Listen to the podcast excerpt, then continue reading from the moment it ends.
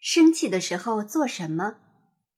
天气有很多种，刮风下雨出太阳都不一样。心情有很多种，喜怒哀乐哭啼啼也不一样。今天牛牛很生气，上学路上分明亮起了红灯，却有一辆大卡车轰隆隆的加速跑了过来，把过马路的他吓了一大跳。今天安雄很生气。他好不容易把厚厚的一本书看到了结尾，却发现那本书有装订错误，最后几页根本不是结局。要换到一本新的书，起码得好几天以后。今天雷天龙很生气，昨天买的一袋饼干，今天早晨撕开包装的时候，不小心把饼干全部撒到了地上。他想捡起来继续吃，妈妈却说吃脏东西会生病，不准他吃。气得他早饭都没吃好。今天林月楚也很生气，学校门口的小狗突然冲他跑过来，汪汪汪的大叫了几声，吓得他腿一软，差点摔倒。这么多人都很生气，就形成了新的生气。牛牛冲安雄嚷嚷：“你怎么总是挡着我的路？”安雄粗着嗓子回答：“你怎么总是跟在我后面？”安雄不高兴地对雷天龙说：“你又把废纸掉到地上了。”雷天龙瞪着眼睛说：“我就乐意，你管不着。”雷天龙冲着林月楚大吼：“我根本就没听见你说要过来把作业交到你那里，你的声音太小了，你就不应该收作业。”第一次负责收作业的林月楚气得说不出话来，呜呜的哭了起来。他一直哭啊哭，哭到花儿老师来上课了，还没有停止。其实我们并不是所有的时间都是快乐的，也有很多烦恼呢。花儿老师说，就像霍斯一样。没错，花儿老师是带着霍斯一起来的。霍斯是谁？花儿老师点了点鼠标，电子屏幕上就出现了一个眼睛圆溜溜、嘴巴圆嘟嘟的男孩。你们知道这是谁吗？花儿老师问大伙儿。大伙儿眨巴着眼睛看着花儿老师，都没有吭声。这就是霍斯啊！花儿老师说着，又问：“你们有没有不开心的时候呢？”大伙儿都点头。牛牛、安雄、雷天龙和林月楚四个人更是把头点得跟小鸡啄米一般。花儿老师问：“好了，现在你就是谁呢？”大伙儿大声答。霍斯，是啊，花儿老师说：“亲爱的小霍斯，现在你很不开心呢。告诉我，你有什么不开心的事儿呢？”当然，安雄、牛牛、雷天龙和林月楚的手都举得高高的，他们把令自己生气的遭遇都说了出来。除了他们，还有更多的同学也有过各种不开心的时候呢。不会做数学题，做写会作业时踩笔没水。橡皮擦丢了，和同学打架，牙齿被人碰掉了，忘记带饭票，同桌把自己的书撕了。原来萤火虫班上的小霍斯们积攒了这么多零零碎碎的惹人生气的事。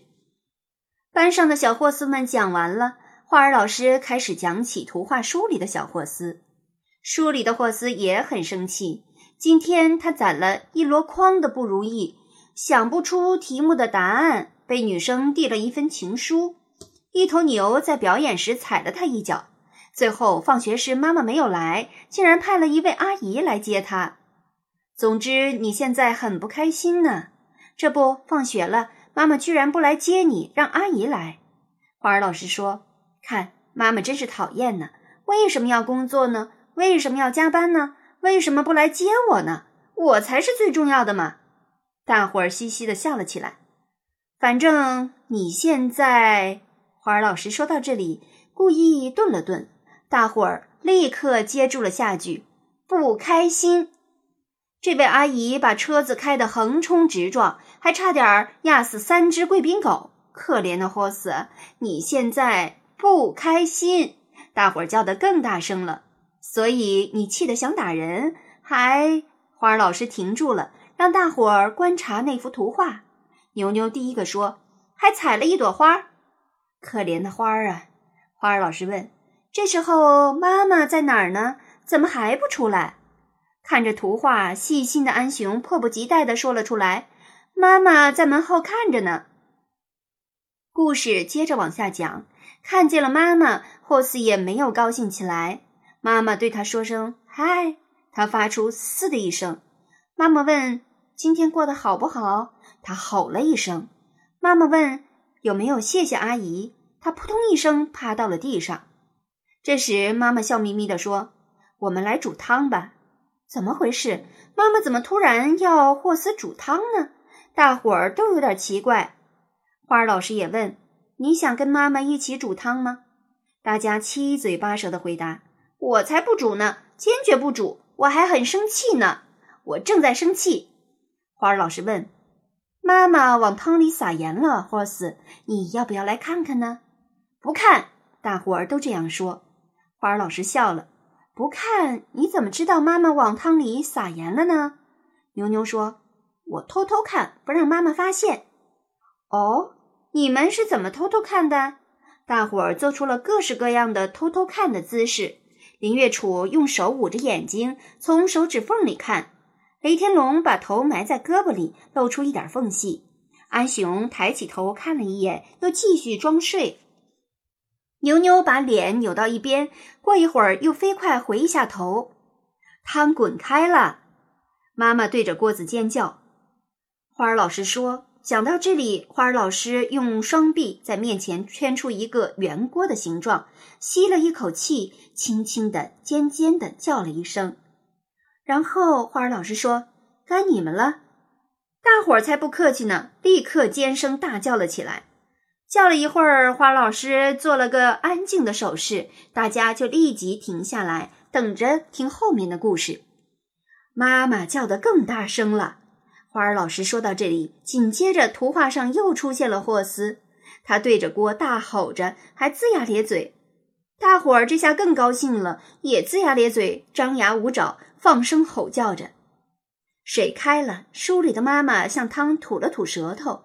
霍斯吐了二十次舌头，大伙儿也跟着吐舌头。雷天龙一边吐还一边数数，一、二、三。